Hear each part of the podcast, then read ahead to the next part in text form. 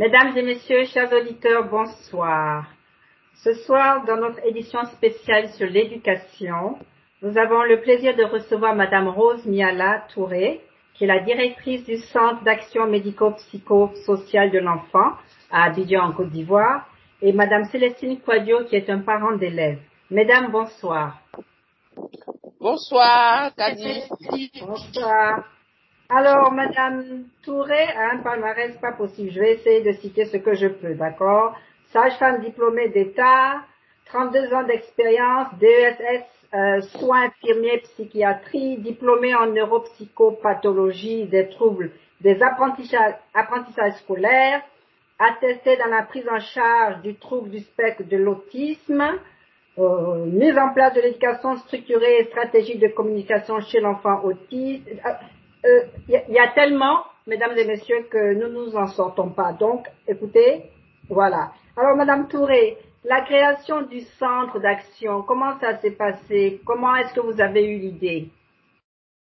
Alors, l'idée m'est venue du fait que euh, il y a une maman euh, qui est venue me voir au service parce que je suis dans une structure étatique euh, à Abidjan.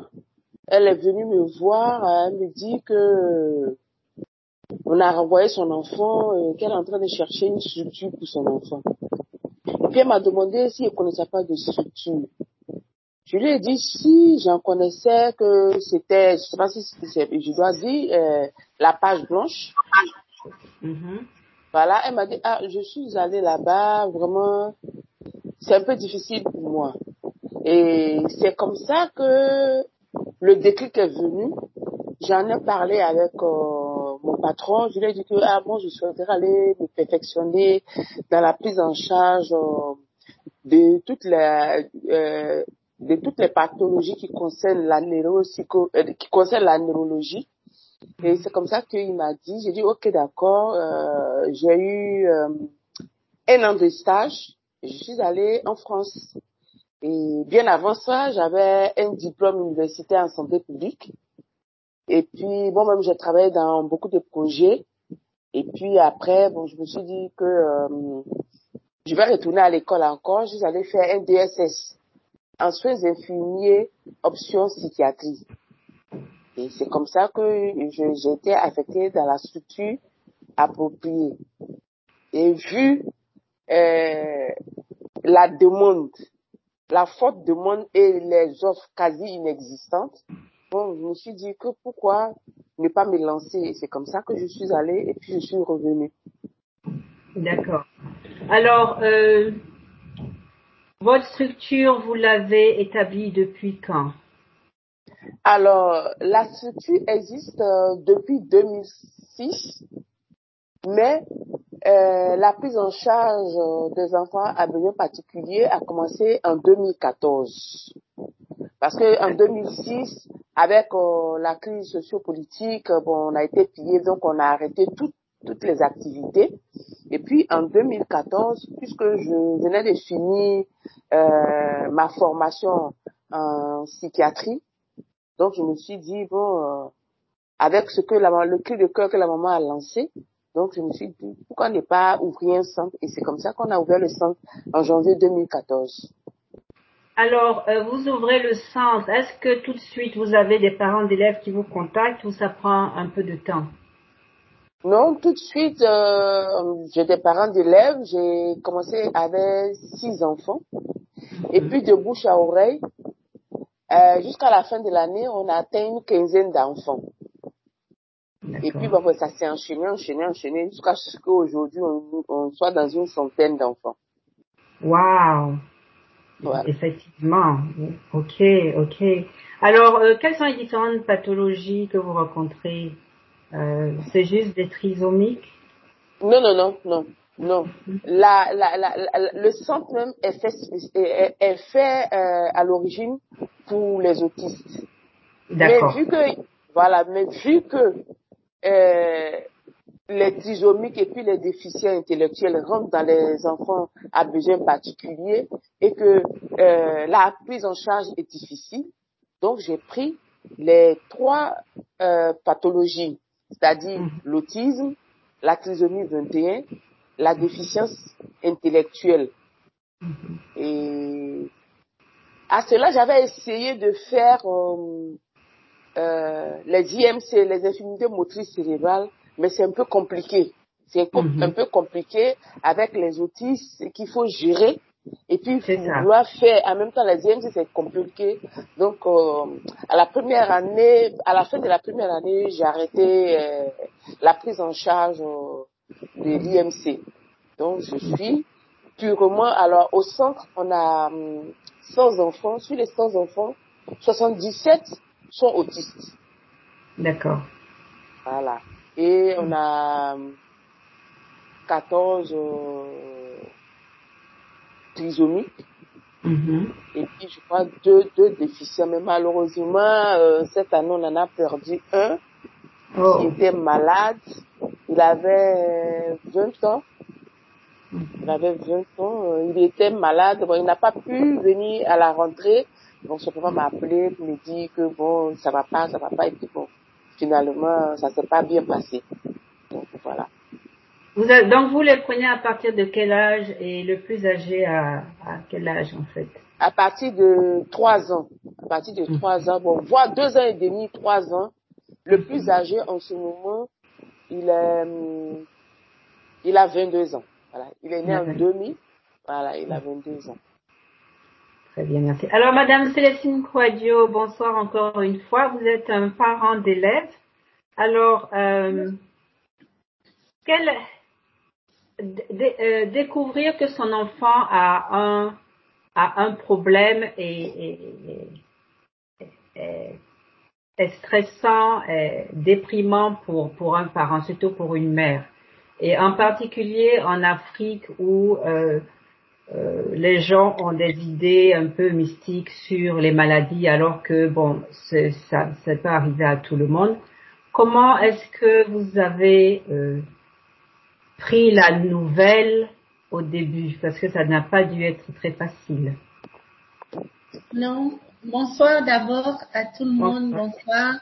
Et merci de nous, de, de, de m'avoir invité à votre discussion. Mais bien sûr. Donc, effectivement, c'est pas évident euh, d'apprendre que son enfant est autiste. Mais il faut dire que dans le cas de mon fils qui s'appelle Manuel et qui a 15 ans euh, depuis euh, l'année dernière, euh, on, on, soupçonnait plus ou moins qu'il y avait quelque chose, que c'était l'autisme. Mais à l'époque où on a commencé à, à, à voir un peu les médecins et tout, on nous parlait plutôt de psychose infantile et tout. Donc, c'est dans nos recherches, nous-mêmes, on continuait de soupçonner. Et puis, il y a un, un de euh, le, le, neuro, euh, le, le, le, neurologue nous a fait, nous a mis en contact avec son professeur au CHU d'Amiens, au CHU d'Amiens en France. Et c'est là-bas qu'ils nous ont confirmé ce que nous on soupçonnait mais jusque-là, en, Côte d'Ivoire, on n'avait pas mis le nom autisme sur euh, la situation de notre enfant.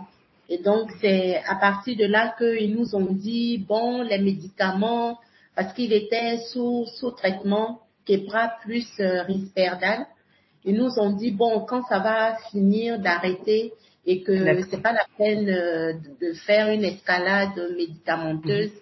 parce que c'est l'enfant est, autiste et ça ne se guérit pas euh, par euh, les, les, traitements médicamenteux. Donc c'est comme ça qu'on a appris. Mais comme depuis longtemps, depuis plusieurs années avant, on s'attendait plus ou moins à ça, le choc a été un peu amoindri. D'accord. Après, c'est la prise en charge sûr au quotidien qui n'est pas évidente. Mais on, a, pu tomber sur des personnes qui nous ont qui nous ont aidés au, avant que je ne rencontre euh, Miyala, euh, l'enfant allait dans une école euh, qui, qui utilise la pédagogie freinée. Donc, c'était une, une école inclusive. Mais arrivé à un moment donné, on a compris que le temps était venu pour passer à un autre niveau. Donc, C'est ça. j'ai vu une, une- un, un prospectus de Madame, Madame Liala dans un Mhm. supermarché. C'était dans la période de la sensibilisation à l'autisme. Donc, comme quoi, ces, ces manifestations qu'on fait, parfois ça donne du- des fruits, ça, ça aide. Tout à Ah oui, Apparemment, ah oui. c'est pas beaucoup de personnes, mais moi, c'est tout à fait, je la connaissais pas du tout. C'est après que j'ai su qu'elle était, elle connaissait bien ma grande sœur et tout, mais avant ça, pas du tout entendu parler d'elle. C'est juste le prospectus, j'ai vu au supermarché, et puis je dis, bon, je vais aller voir. Et c'est là que je suis allée, euh, la rencontrer ce jour-là, elle n'était pas là, donc elle m'a référé à son second, monsieur Conan. Et c'est lui qui nous a expliqué un peu comment ça se passe. Et puis, spontanément, mon mari, euh, je, lui en ai, je lui ai fait le feedback. Il a accepté, euh, content de l'expérience. Et là, ça fait quatre ans maintenant à Miyala que Mmh, Manu ça. est chez toi. Donc, Ah. c'est un peu. Euh, Non, euh, Dieu est merveilleux, quoi. Parfois, il y a des situations, vraiment. Voilà. Alors, euh, Madame Touré, vous avez les enfants, euh, ils sont dans votre centre. Ils ont un support académique également, n'est-ce pas? Oui. Euh, dans un premier temps, je vais dire que le centre, on n'est pas trop pédagogique. D'accord. D'abord, voilà. Parce que on, on, on- on table sur l'autonomie, la, so- la socialisation, ensuite les apprentissages de base. D'accord. Parce que quand vous avez en face de vous un enfant autiste qui est très instable, qui n'a aucune notion des habilités sociales ou bien des règles euh, de la vie quotidienne, on ne peut pas faire de la pédagogie. Oui, pas Donc, du tout. il, Oui. voilà. Donc, il faut pallier à, à ce problème-là d'abord. Et quand on a un résultat, vraiment, même si c'est minime, quand on voit que vraiment on a une coopération avec l'enfant et qu'on on arrive à rentrer, je vais dire, en dedans de l'enfant, là, on sait comment tirer euh, profit avec ce contact-là. Mhm. Mais dans un premier temps comme ça, c'est pas facile.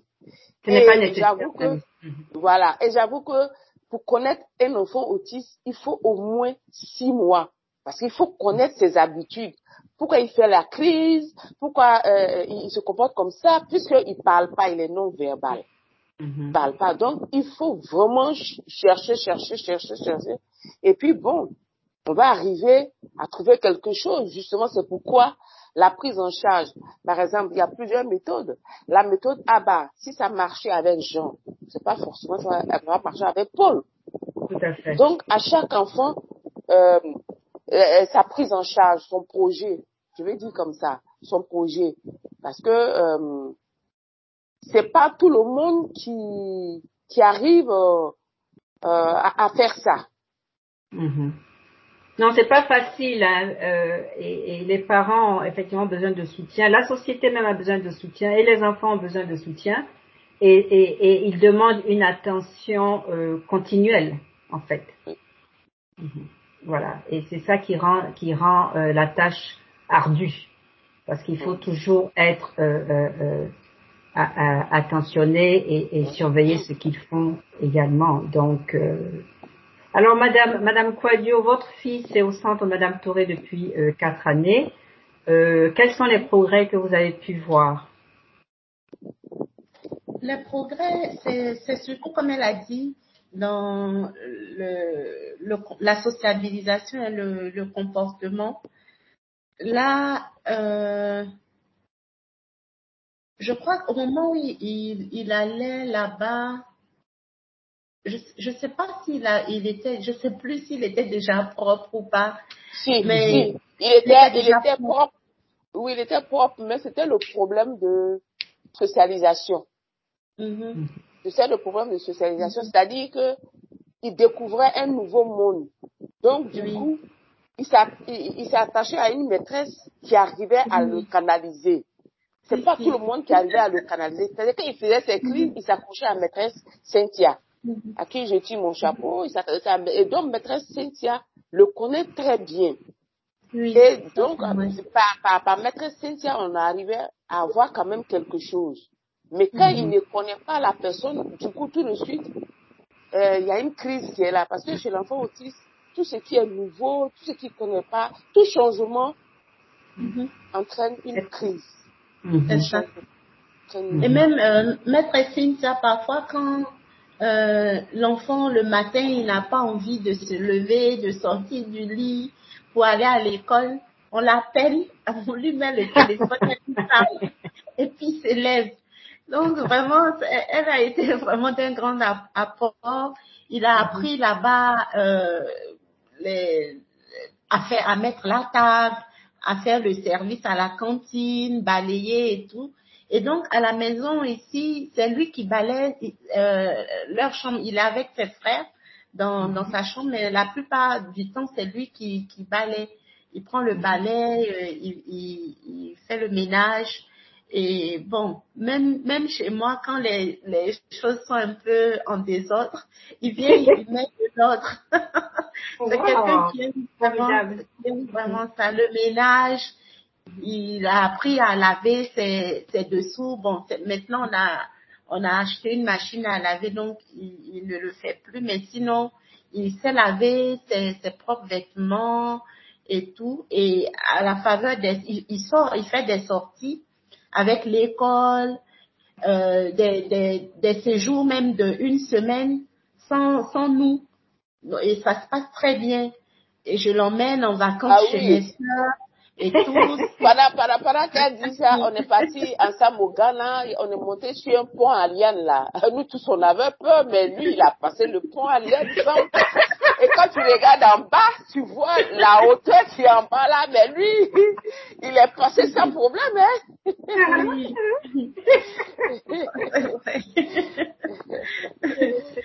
Donc, vraiment, côté stabilisation, c'est bon. Mm-hmm, oui, c'est c'est formidable de voir les progrès de l'enfant quand au départ on ne savait pas par où commencer et on se demandait qu'est-ce qu'il faut faire.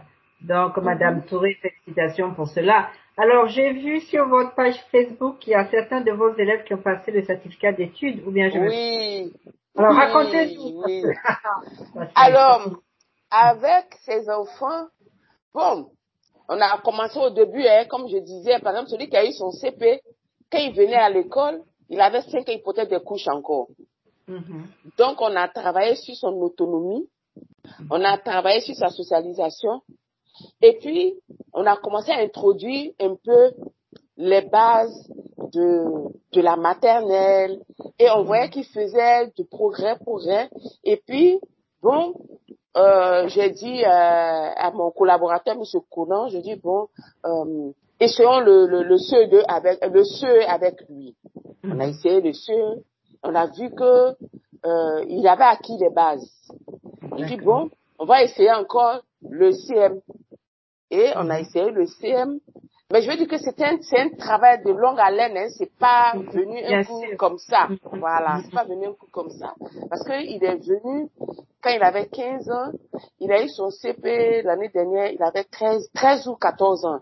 Et ici, pour être candidat officiel, c'est 15 ans, 15 ans. Après 15 ans, candidat libre. Donc, euh, j'ai. Le deuxième, lui, je l'ai pris, euh, il était dans une structure où, bon, euh, on dit qu'il faisait euh, le CE2, bon, on a essayé de d'évaluer. L'évaluation chez nous au centre était critère préalable, ce n'est même pas à discuter. Mm-hmm. Parce que c'est sur ça, c'est notre boussole qui est l'évaluation. Ça nous permet de connaître l'enfant, de savoir, d'anticiper certaines choses. Mhm. Et c'est comme ça qu'on a essayé, on a fait l'évaluation, on a vu que bon, ils pouvaient. Et ils sont jumeaux.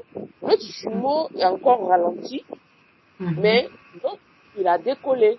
Donc c'est comme ça que bon, on, a, on les a présentés. Ils étaient trois, on avait un candidat libre et puis deux candidats officiels. ben bon, on les a présentés, bon, ça marchait. Et on essaie, nous sommes en train d'essayer la sixième.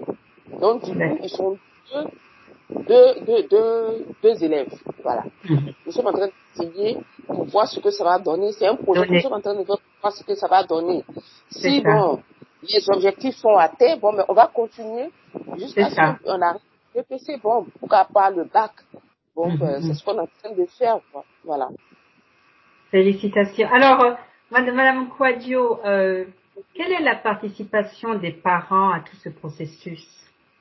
Mm-hmm. Bon, les parents doivent être vraiment euh, en contact, je veux, je veux dire, avec les, les éducateurs. C'est ça. Avec euh, les, les enseignants. Moi, dans le cas de Manu, par exemple, euh, bon, c'est, c'est, une générale, c'est pas, c'est pas un cas particulier, hein, puisque euh, périodiquement, on nous envoie les, les travaux des enfants avec, euh, quand ils sont en vacances, on nous envoie leurs travaux pour, pour nous montrer euh, ce qu'on, ce qu'ils ont fait, et puis on nous donne des fiches pour travailler avec eux durant, durant les vacances.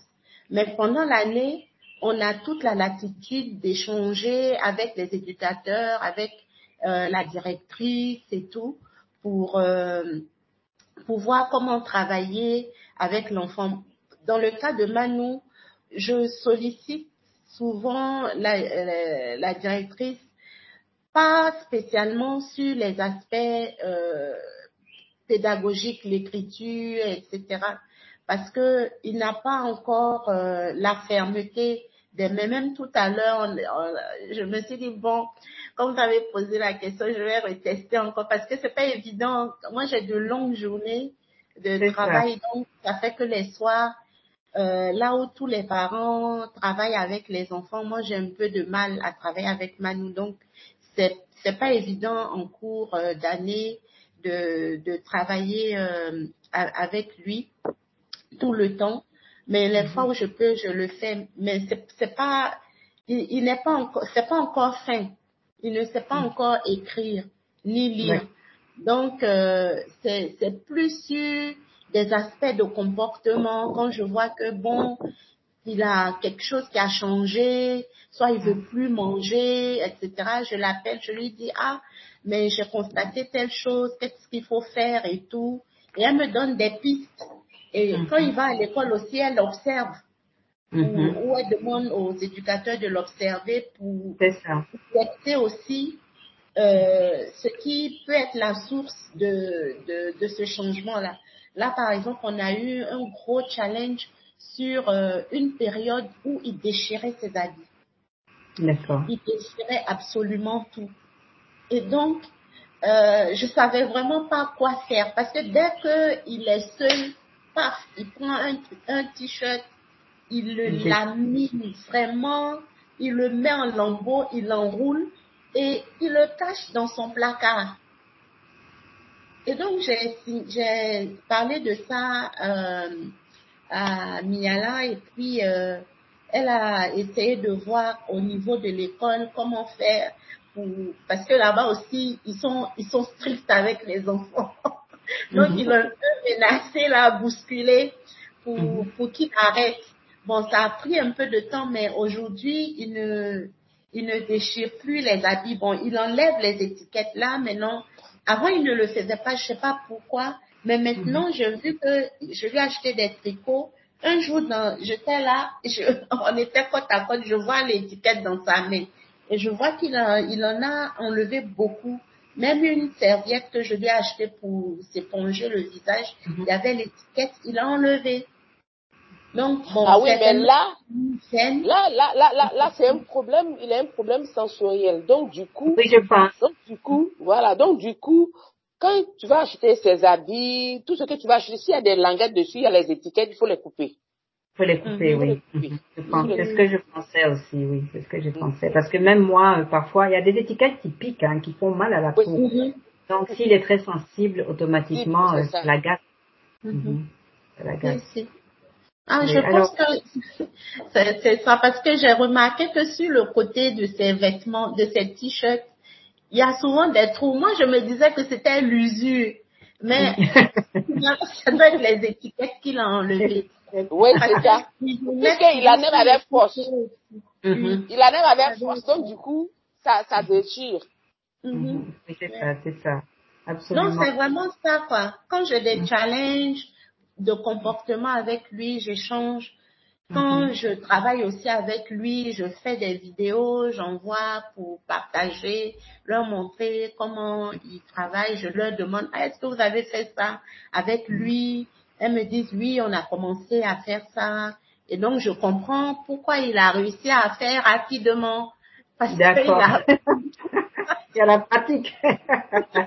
alors, alors, Madame Touré, quel serait le, le conseil que vous donneriez euh, aux parents qui gardent les enfants à la maison parce que effectivement, à écouter Madame Quadio, il est très important de, de les aider à, à, comment dire en français, socialiser pour pouvoir s'intégrer quand même euh, euh, dans la société.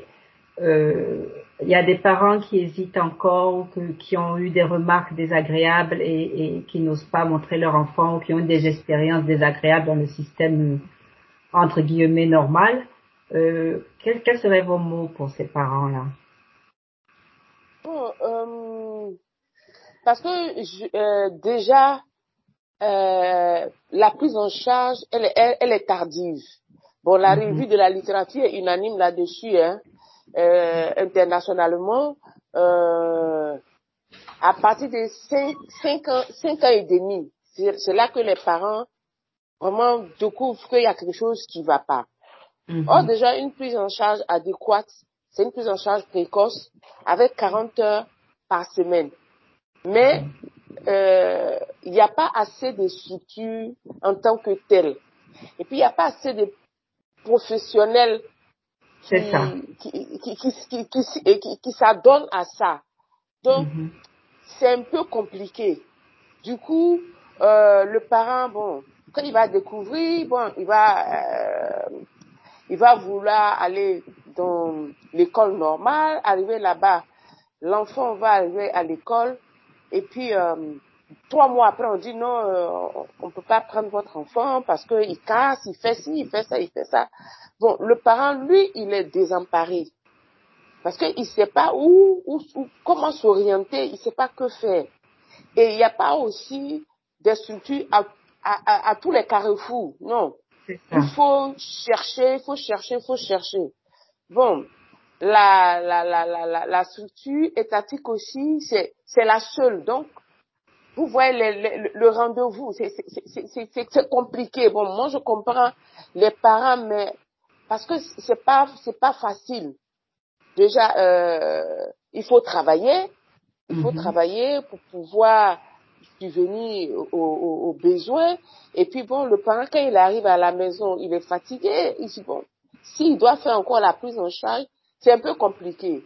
Or, pour une bonne, or, une bonne prise en charge, c'est la collaboration des parents. Tout à fait. Parce que si nous, on réussit à lui faire, à, à, à, à, faire de ce que, à ce qu'il ne porte plus de couches, mais arrivé à la maison, on lui porte les couches parce que il n'y a aucun effort qui va être fait là-bas. Mhm. Donc, du coup, ils reviennent, on dit non. Donc, ça fait que nous, on travaille avec euh, le, le, le vidéo modeling. C'est-à-dire Mhm. qu'on fait des vidéos et puis après, on, on projette pour voir la remise en cause. Mhm. Pour voir la remise en cause. Qu'est-ce qui a marché, qu'est-ce qui n'a pas marché. Et puis, bon, quand un parent s'en plaît, bon, on lui montre la vidéo. Voilà. Ici, bon, il mange tout seul, il va aux toilettes tout seul. Bon, parce que on, on- on a instauré quelque chose euh, euh, que moi j'appelle pipi thérapie, toutes les 30 minutes, les maîtresses doivent les faire sortir, parce qu'ils doivent intégrer ça. Ils doivent intégrer ça, mais à la maison, bon, c'est difficile, surtout que c'est pas facile, surtout que les parents travaillent. Bon, c'est les nounous qui sont à la maison, la nounou aussi. Tu vas lui expliquer, si c'est pas une nounou qui est compréhensible, c'est compliqué, c'est vraiment c'est compliqué. C'est compliqué, c'est compliqué pour les parents, c'est compliqué pour nous. Donc vraiment, on cherche encore. Alors, Madame Quadio, euh, de votre expérience, qu'est-ce que vous euh, pourriez dire aux, parents euh, qui se trouvent dans la même situation, qui sont un peu désemparés et qui n'ont mhm. pas euh, l'option d'avoir leur enfant au centre de Madame Touré, par exemple? Mhm. Bon, à ces parents-là, je veux, je dire que y a, y a, c'est vrai, l'idéal serait euh, de pouvoir avoir un suivi euh, à, temps plein par effectué euh, par des professionnels, mais il y a des petites techniques qu'on peut utiliser pour essayer, pour amener l'enfant à avoir certaines acquisitions. Et aujourd'hui, tout le monde est sur Facebook, enfin, beaucoup mhm. de parents sont sur Facebook et tout, et il y a beaucoup, beaucoup, beaucoup de groupes et de, de pages qui, euh, qui parlent de, de ces sujets-là.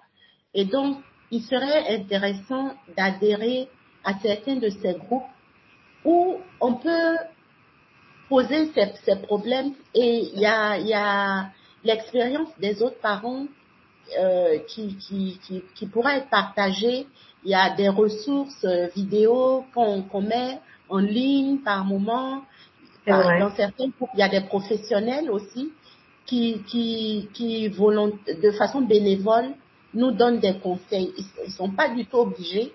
Ils peuvent bien dire, bon, vous venez à mon cabinet ou, ou vous prenez rendez-vous, mais ils, ils se disposent à donner quelques topos pour nous aider à, à résoudre les problèmes, pour nous expliquer même d'abord qu'est-ce qui se passe, le problème auquel on fait face. Il s'agit de quoi? Et puis maintenant, après, nous donner quelques topos pour, euh, pour pouvoir les résoudre. Il y, a, il y a des sujets comme par exemple comment aider l'enfant à dormir. Il y en a qui ont des recettes pour, pour ça. Comment aider l'enfant à se calmer, etc. Il y a, il y a, il y a tellement de, de sujets dont on a déjà parlé dans ces groupes-là. Et donc, faut vraiment pas hésiter à poser ces problématiques. En se renfermant sur soi, on ne peut pas avancer.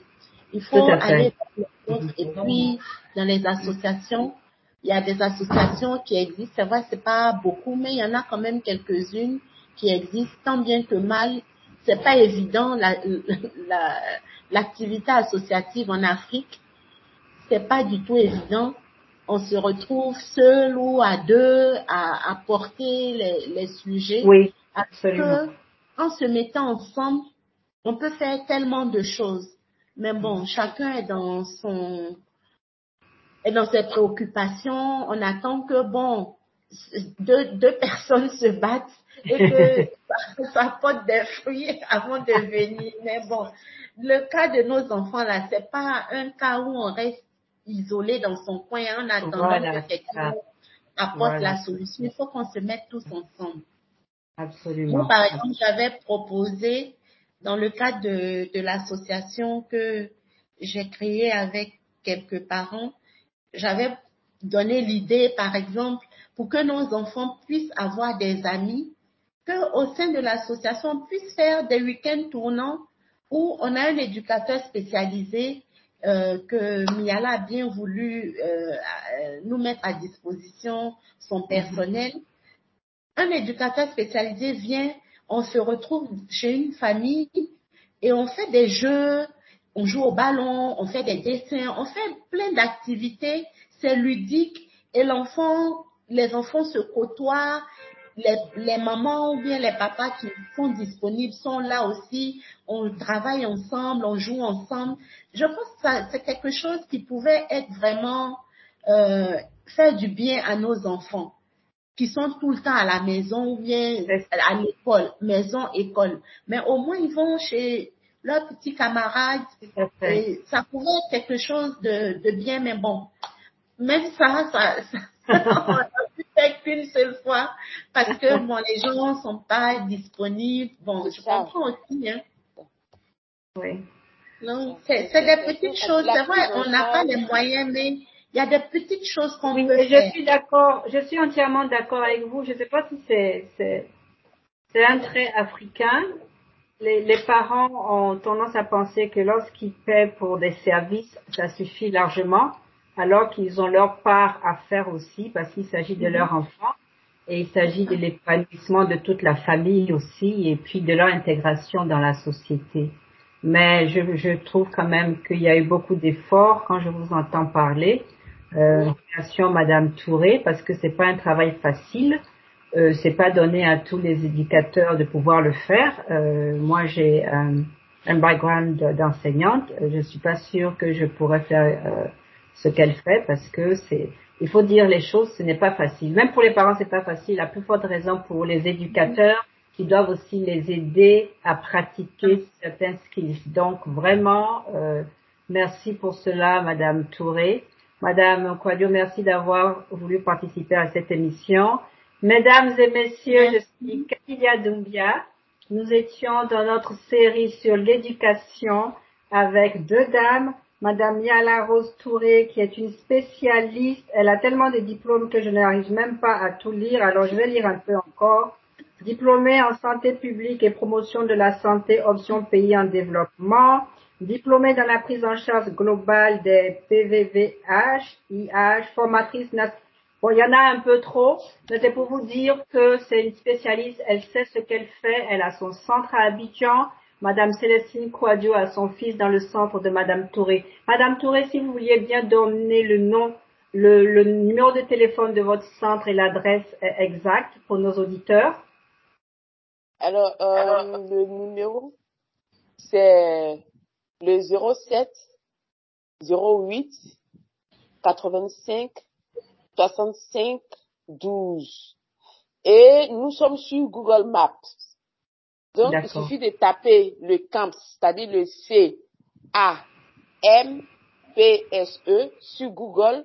Ça vous donne tout de suite la localisation. D'accord. Excellent. Parfait. Merci. Voilà. Mesdames, merci beaucoup. On pourrait continuer plus longtemps parce que même moi, j'apprends, j'apprends. Euh, euh, mais je pense que ça n'est pas notre dernier rendez-vous. Merci pour votre temps et je vous dis à bientôt alors. À Merci bientôt. à toi.